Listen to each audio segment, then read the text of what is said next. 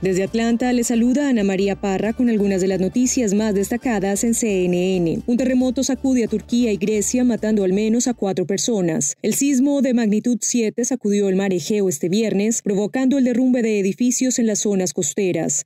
El ministro de Salud de Turquía, Fahrettin Koca, anunció el número de muertos en Twitter cuando las personas en y alrededor de la ciudad turca de Izmir se reunieron en las calles después de huir de sus edificios en busca de seguridad. Al menos 20 edificios fueron destruidos en Izmir, dijo el alcalde de la ciudad a CNN. Una vez más, Europa se convierte en el epicentro de la pandemia del coronavirus. Así lo confirma la Organización Mundial de la Salud. El director para Europa de este organismo, Hans Kluge, dijo que el número de casos de coronavirus en Europa ha superado los 10 millones desde el comienzo de la pandemia, con más de 1,5 millones de casos confirmados solo la semana pasada, dijo el jueves. Kluge advirtió que las hospitalizaciones han aumentado a niveles nunca antes vistos desde la primavera, con los casos pasando de 7 millones a 9 millones en las últimas dos semanas y las muertes han aumentado en un 32% en toda la región, también la semana pasada.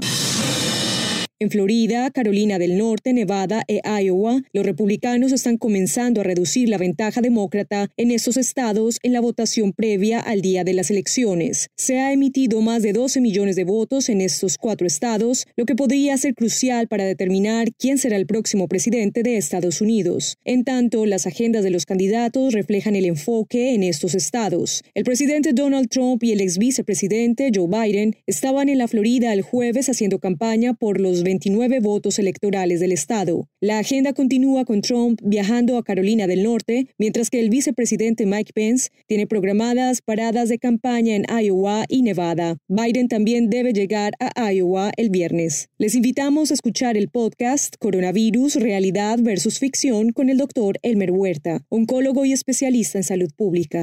Son segmentos informativos diarios que les ayudarán a entender mejor este virus. Recuerden que pueden escucharlo en su plataforma de podcast favorita. Desde Atlanta les informó Ana María Parra. Sigan conectados e informados a través de cnne.com.